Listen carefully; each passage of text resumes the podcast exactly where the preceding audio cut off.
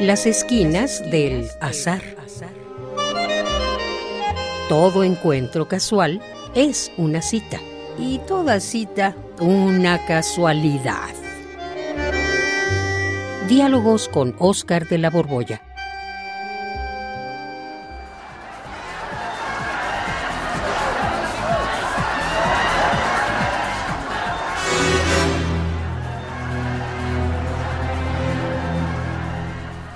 Oscar.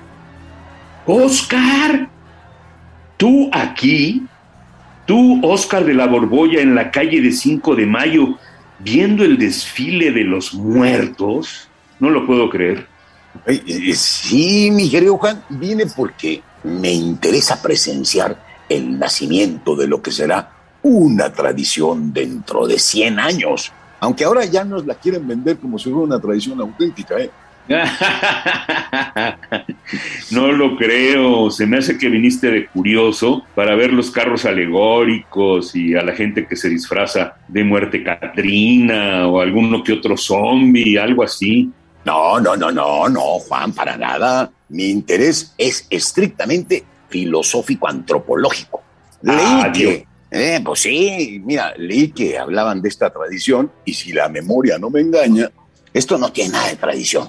La tradición es algo que por lo menos posee cierta antigüedad. La tradición es un conjunto de rituales, conductas, pues que se transmiten de generación en generación.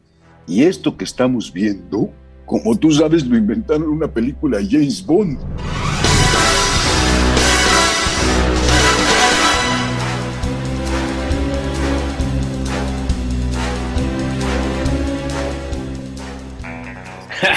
sí es cierto, está de risa loca.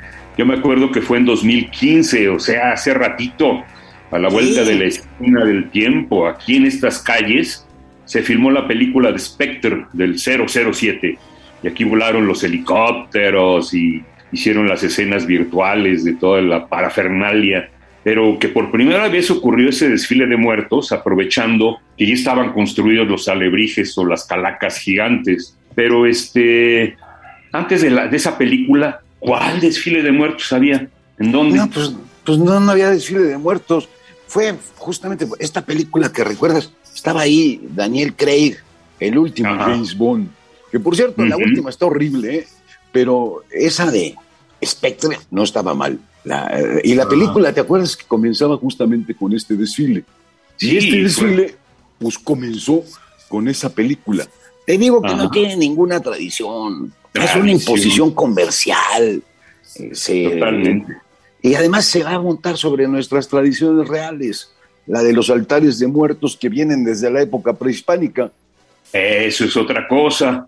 La tradición eran los altares de muertos, que incluso varían mucho por regiones en la República, pero el altar de muerto, eh, por ejemplo, aquí en México encontramos uno muy bien puesto en el Museo de Dolores Olmedo en la Noria Xochimilco, o la ofrenda de la Nahuacali de Diego Rivera.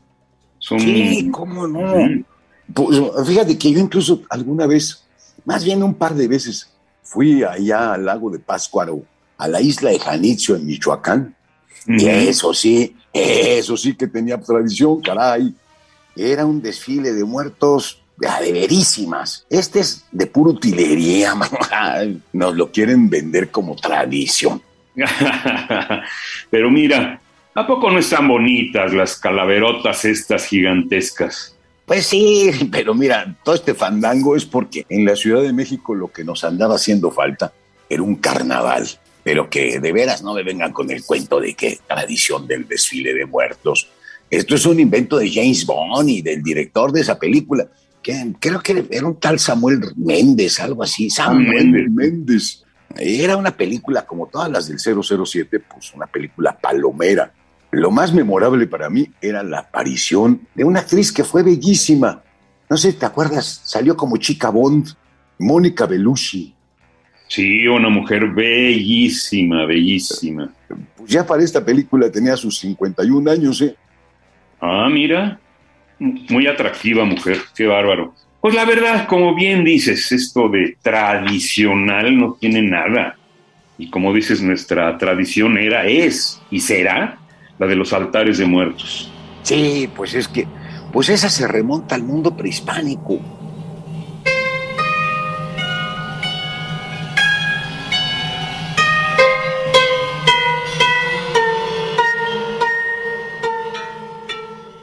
Si te metes un poquito en la, en la cosmovisión mexica, la muerte era una etapa más de la vida y los muertos no perdían conexión con este mundo.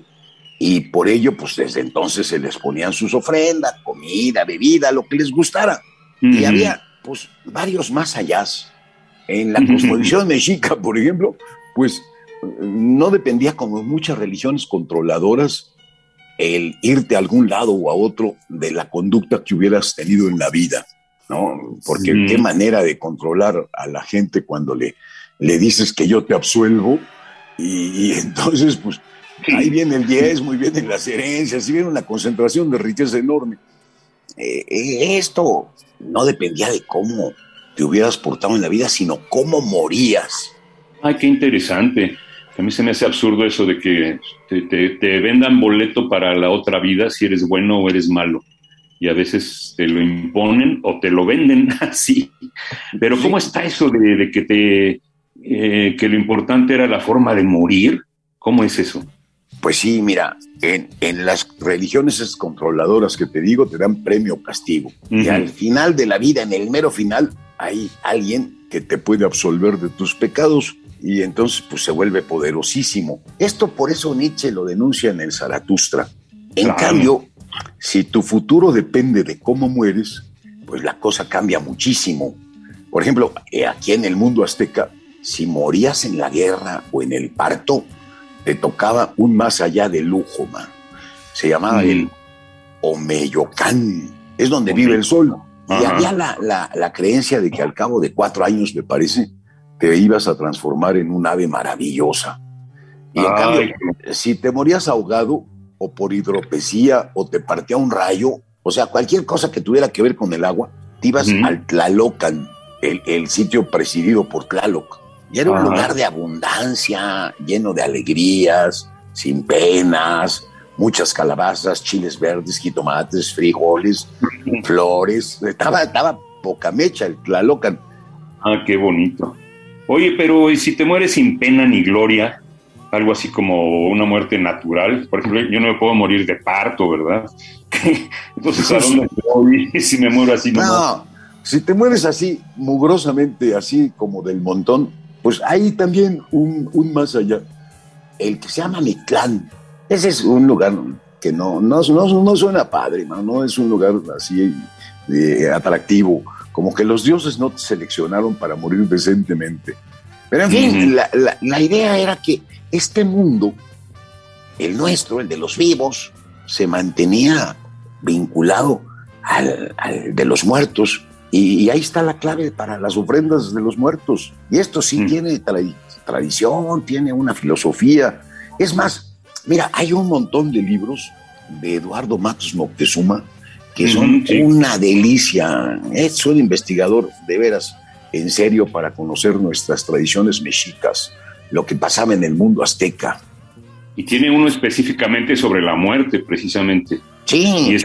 Y esa, pues, esas sí son tradiciones, pues ya tienen cientos de años, nada más han ido evolucionando. Sí, incluso fíjate que hasta otro que competía hace unos años con el ritual de el ritual de muertos de nuestros altares, era el Halloween. Eh, eh, eh, el Halloween también tiene su prosapia, viene desde la época de los celtas y, todavía hoy algo se conserva, fíjate. Hay alguna cosa que a mí me parece bonita porque en el mundo anglosajón, aunque ahora claro con el imperio gringo pues se ha extendido a todo el mundo, pero sobre todo en el mundo anglosajón había la costumbre de, de que dijeran truco o trato. Y esta frase de truco o trato era, si te la decía uno de estos geniecillos malignos, mejor decirle trato, porque si, decías truco, eh, podían pues quemarte la casa o matarte a alguno de tus parientes en tu casa. Y, y, todavía se mantiene, fíjate, porque los niños dicen truco trato y ahora se ha mutado un poco, ¿no? Por lo políticamente correcto. Dicen dulce o travesura. Y ya se vuelve light, ya pierde toda la magia. Eh, pero pues andan por eso disfrazados ahí pidiendo dulces de casa en casa. Ay, mi querido Oscar, pues aquí en este tradicional, y lo digo muerto de la risa, en este tradicional desfile, todo está nuevo, como los disfraces que traen los que desfilan. Mira, mira, mira. Sí, cómo no, pues, parece que los acaban de hacer, no, todavía traen los alfileres ahí puestos. Se está inaugurando esta tradición. Pero fíjate que este desfile yo creo que llegó para quedarse. Y, por eso vine a presenciar cómo nacen las tradiciones. ¿Ah, sí? ¿Y, lo vas a escribir dentro de 100 años? No. ¿Cómo a hacer esta tradición? Pero vamos a dejar este testimonio que somos los precursores de una tradición nuevecita.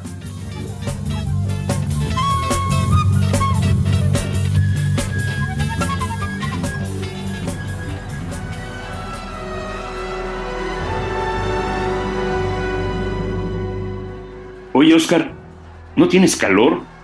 Pues sí, me traje este abrigo. que traes un abrigote, ¿qué traes ahí debajo del abrigo? Ah, pues déjame, déjame, pues ya estamos hablando de superhéroes, así como el James Bond, pues déjame mostrarte, mira, abro mi abrigo y ándale. No. mi disfraz de zombie. De zombie, no, no, no es cierto. Y estás todo vendado con todas las vendas ensangrentadas, qué bárbaro. Bueno, te voy a decir que es salsa cápsula, pero pues mira, también traigo la máscara. Es que me voy a meter en el desfile. Ay, ya no sé si me da risa o me da miedo. Pero está horrible, ¿eh? Todo tu, atuendo.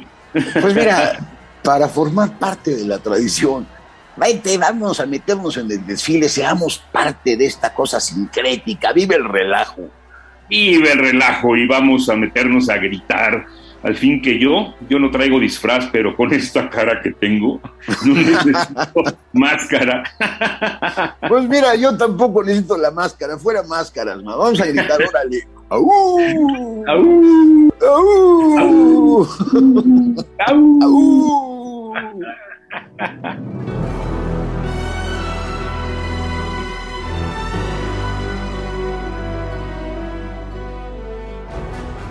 Radio UNAM, en colaboración con la Facultad de Estudios Superiores Acatlán, presentó Las esquinas del azar. Todo encuentro casual es una cita y toda cita una casualidad.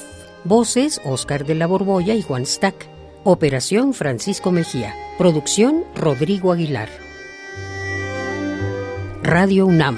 Experiencia sonora.